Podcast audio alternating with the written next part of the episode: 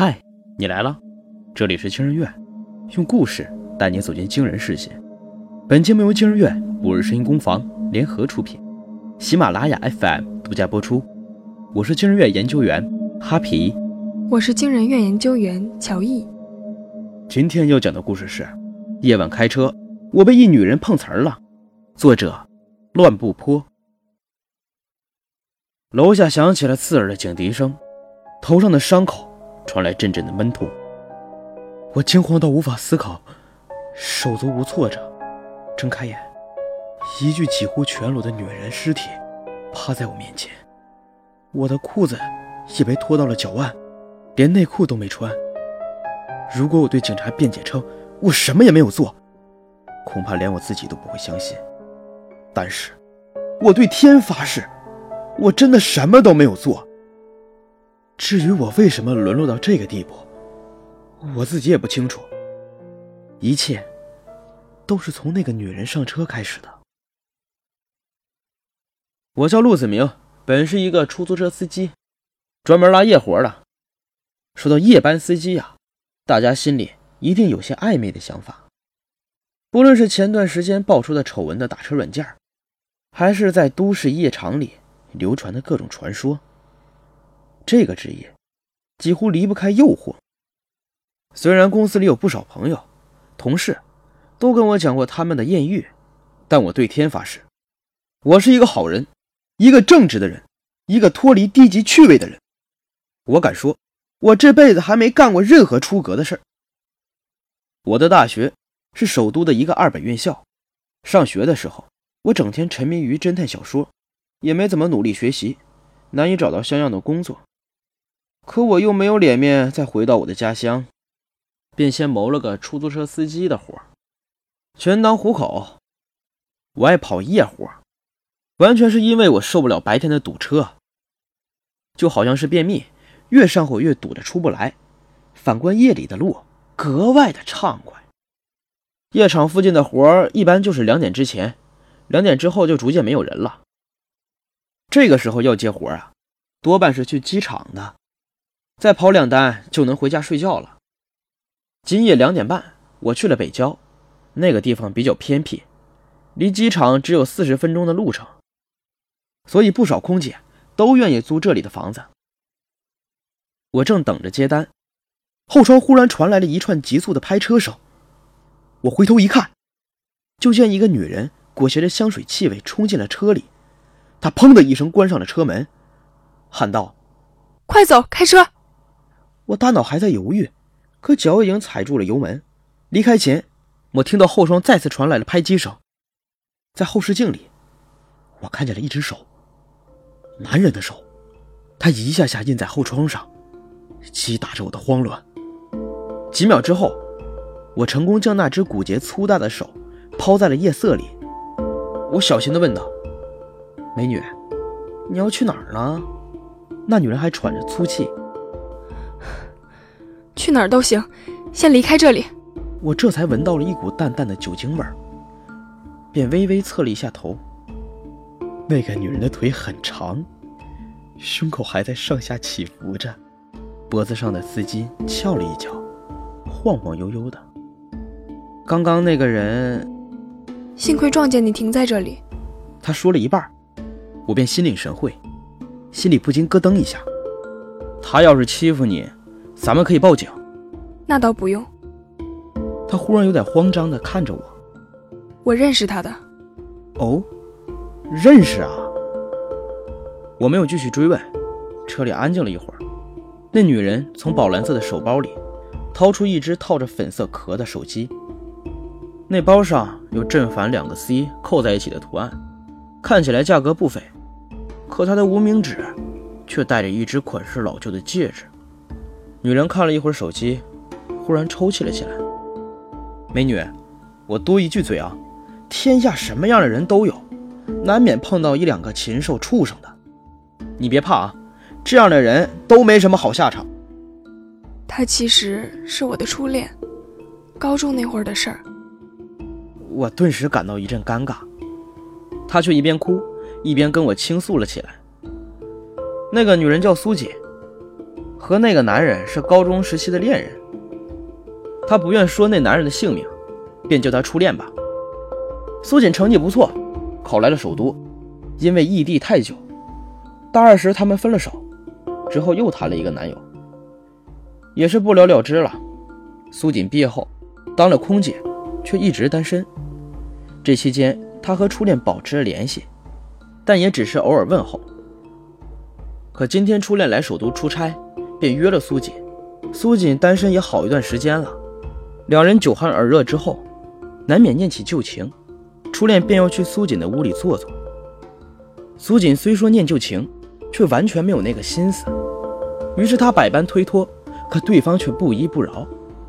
两人纠缠半天，初恋没了耐心，用力攥紧了苏锦的双手。就在这时，他看见了我的车。我看，你今晚还是不要回去了吧，随便去哪里找个宾馆凑合一晚吧。他警惕地看着我。那个，我我还是回去吧。在外面也不太安全，他不知道我家在哪里，这会儿应该已经走了。嗯，也好，我也不想让他误会。你这样的女孩子，晚上还是要少出门。虽说是首都，夜里还是不安全。果然，听我这样说，他放松了不少。你倒是个好人。说着，冲我笑了一笑。回去的路上。他心情平复了许多，我将车开回了小区门口，随即确认了两遍，初恋已经离开了，车里只剩打表的滋滋声。他付完钱后，却没有下车。就在我开始疑惑的时候，他忽然开口：“你能不能送我上去？不远，就在前面，一单元五零二。”我的心顿时突然扑通扑通的跳了起来。心里虽然很想答应他，但脚下却一阵虚软。虽然我是一个好人，一个正直的人，一个脱离了低级趣味的人，但一个空姐半夜三点让你陪她回家，面对这样的考验，我还是有些把持不住的。呃，我送你到楼下吧，看着你上去就好。我尽量平静地说道。那算了。麻烦你把发票给我。他的声音丝毫听不出尴尬，将小票装进手包里，便离去了。现在那只宝蓝色的手包，就斜倒在尸体旁边，和其他从桌上打翻的物品散落在同一片区域。我颤颤巍巍地打开包，那张发票像是在嘲讽我一般。从包里直接跳进了我的眼中。这回，我跳进黄河也洗不清了。那票上印着我的车号，而我的车就停在楼下。我不明白，我明明是接到苏锦的电话后上来救人的，怎么会被栽赃杀人了呢？我大脑飞快地运转着。门外已经听到了警察上楼的脚步声。我完全想不到，我竟然会失败。一个夜车司机竟然拒绝了这样香艳的邀请，我只好要来他车上的发票，当做栽赃的证据。韩笑独自坐在屋里等着我，不，还有地上那具几乎是全裸的女人尸体。我跟韩笑说了事情的经过，还给他看了发票，他看起来比我要沉着冷静，思考片刻后说道。只要发票恐怕是不够，我还需要你配合我演一出戏。可他已经走了。你在这里等我回来。他出门去了，这里只留下我和那个贱女人的尸体。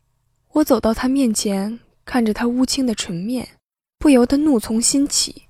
我不禁想，我是如何落入了如此荒谬的境地。我叫苏锦，是个空姐。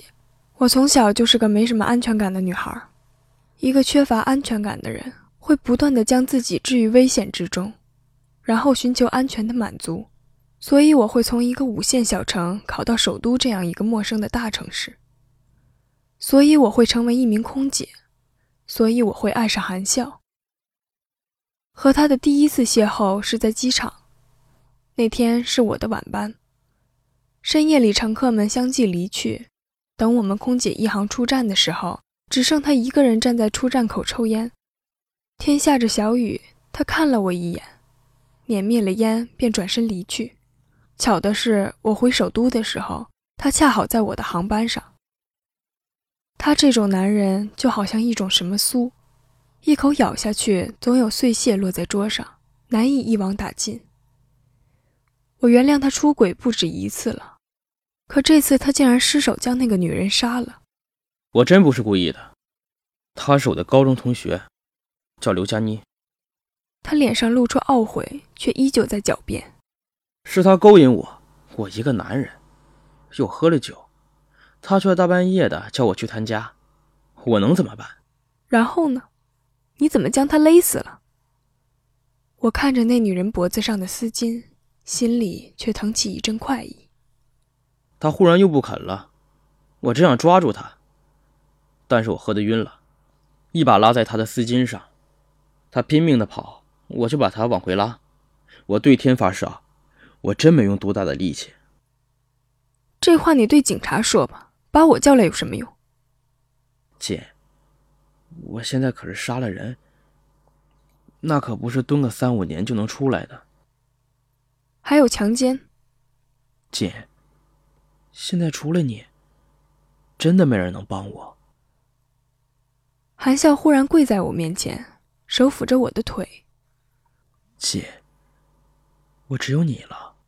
要人命的心软，我的信任与满足会在此时溢出心口。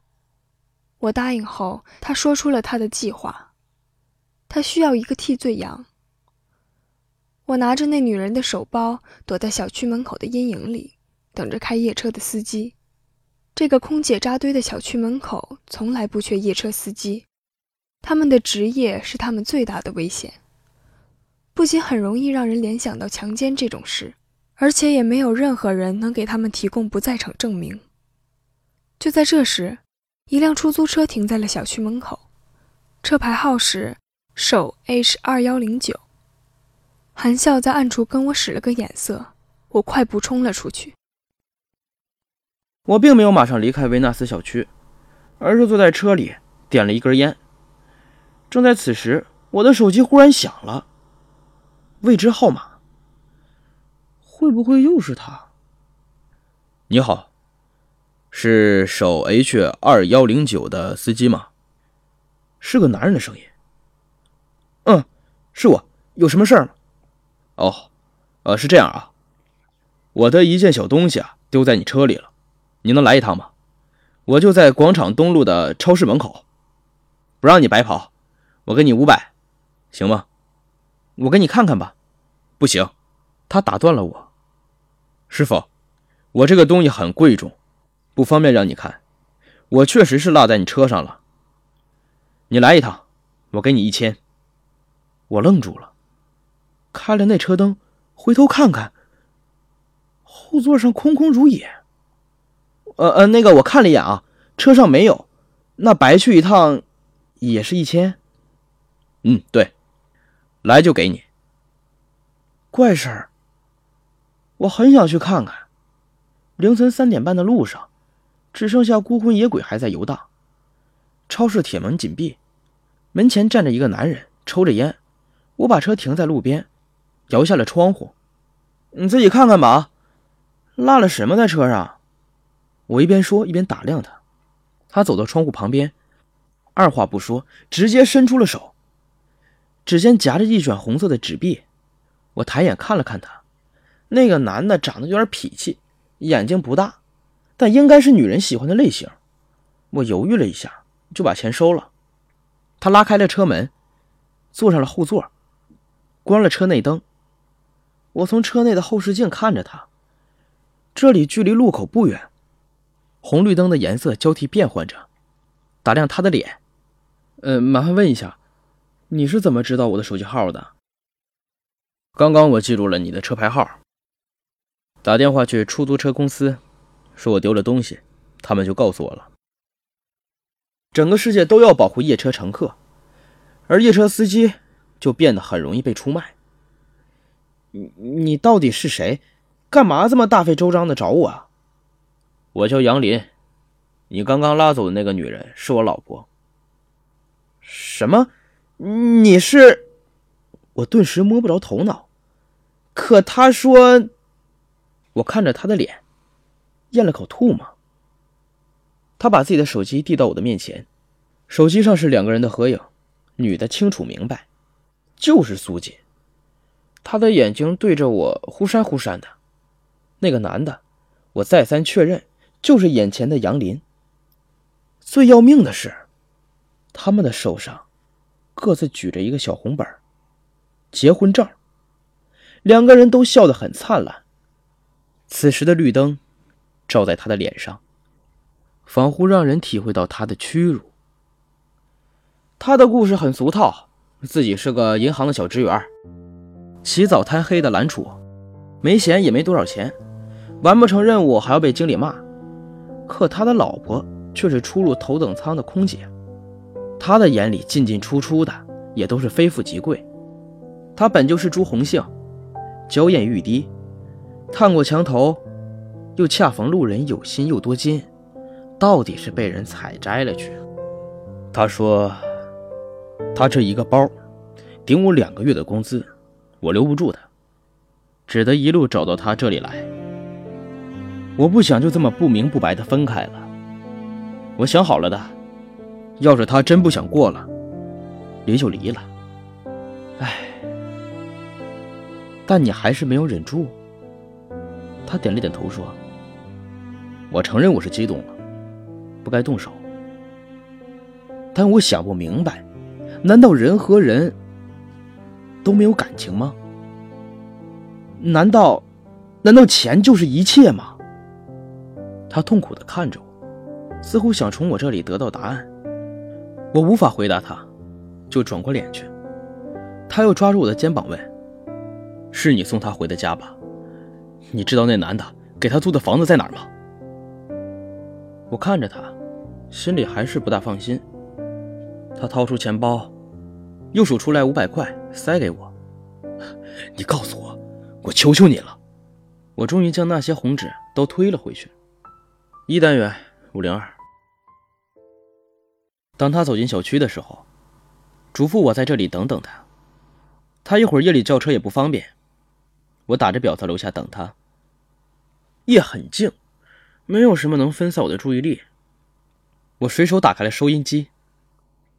所以我们要提醒各位听众，回家一定要小心陌生人，尤其是在夜晚。这起入室抢劫案是一个非常……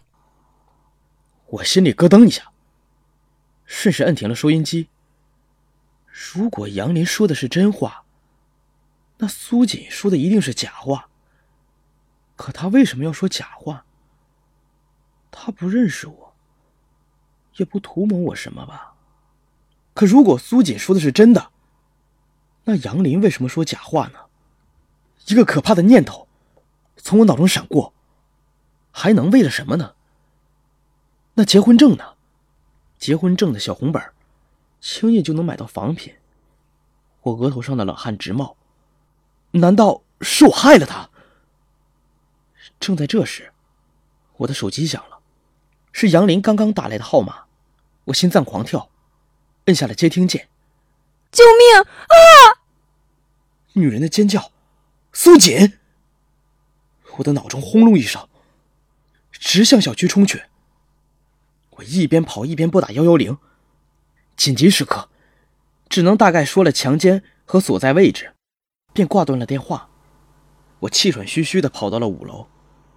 那里有一条长廊，我慢了下来，一步一步向前移动，寻找着五零二。忽明忽暗中，我发现了门牌，五零二的门并没有关上，而是留了一道窄缝。我听着自己的呼吸声，缓慢的推开了门。我劝自己冷静。忽然，我被一个东西绊住了，向前一个趔趄。我似乎踩上了一个软乎乎、难以立足的东西，一下滑倒了，前面多了一只手。楼道里的微光透了进来，我眼前有一点星星小小的闪光。我猛然反应过来，那是苏锦那只款式老旧的戒指，而我踩到的是一个人。正在这时，我脑袋忽然遭了一下重击，整个人昏了过去。苏锦坐在屋里等我，我用杨林的名字在司机面前演了一出戏。尽管我看不到他内心的想法，可我相信我的计谋不会出错。怎么样？我将手机递给苏锦，你用我的手机给他打电话，叫救命。他会上来救我吗？放心，他一定会的。我轻轻地搂住他，吻在他的唇上。苏锦也开始回应我。我抚摸他的脸，滑到他的脖子，然后紧紧的拉住了他脖子上的丝巾。苏锦顿时喘不过来气，他本能的拉住我的手，可他根本拉扯不动。就在他惊恐万分的时候，他看见地上那具几乎全裸的女人尸体，竟然慢慢的爬了起来。他惊异的看着那女人靠近，脸上的恐惧几乎疯狂。而我，也转到他的身后，双手死死的勒紧那条丝巾。